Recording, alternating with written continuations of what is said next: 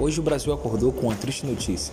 A cantora Ludmilla Febre morre aos 56 anos após passar por uma luta contra o câncer. E eu queria falar um pouco com vocês hoje sobre a dor da perca. Sabe, pessoal, muitas vezes nós não aceitamos isso, mas infelizmente na vida nós perdemos quem amamos.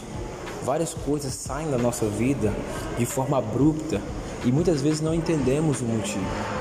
Mas eu quero te dizer que você não precisa entender o motivo. Você só precisa aceitar que Deus é fiel em sua vida e que um dia Ele vai consolar você, justificando a você o porquê de tudo isso. Mas muitas vezes nós queremos de fato buscar o entendimento em coisas que nós ainda não compreendemos, coisas que para nós muitas vezes é sem explicação. Mas eu quero te dizer, é, existe favor de Deus Existe a graça de Deus que nos assiste em todo momento de luto. Quando você perde um parente, você de fato sofre aquela perca, aquele baque, aquela dano, aquele dano, porque você o ama, porque você gosta da companhia, da presença daquela pessoa.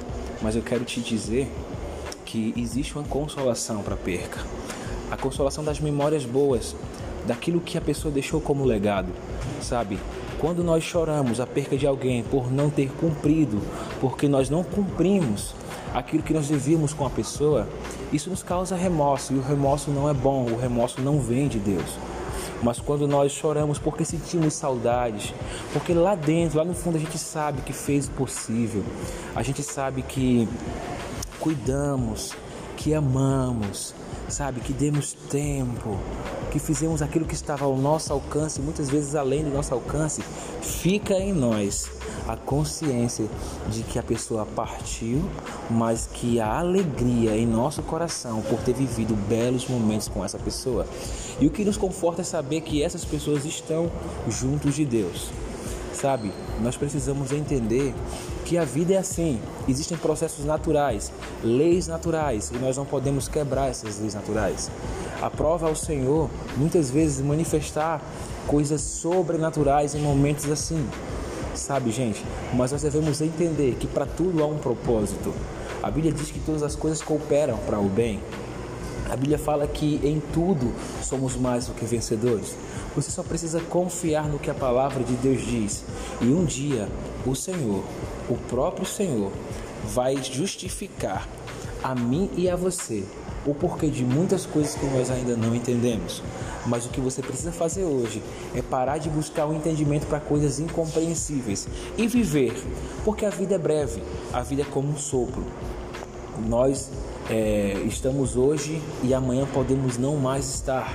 E é isso, isso é o processo natural da vida. Isso é, é a vida acontecendo. A tua vida ela não é como um álbum de fotografia, gente. Você não, você não precisa parar e ficar vendo ali aquilo, remoendo, revivendo a mesma coisa o tempo todo. Você só precisa entender que a tua vida é como um filme, sabe? Existe começo, existe um meio e existe um fim. E você precisa, sabe, celebrar todo o processo.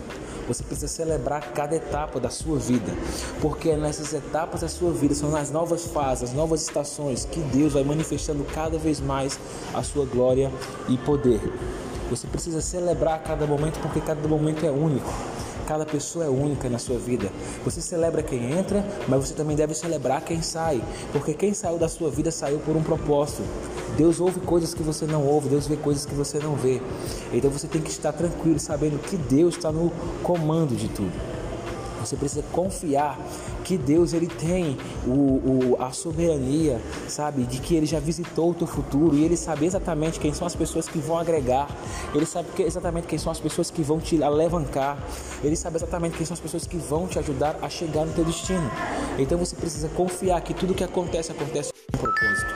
Tenha isso no seu coração, guarde isso em seu coração e você vai ver que os seus dias serão mais leves. Amém? Que Deus te abençoe aí em nome de Jesus.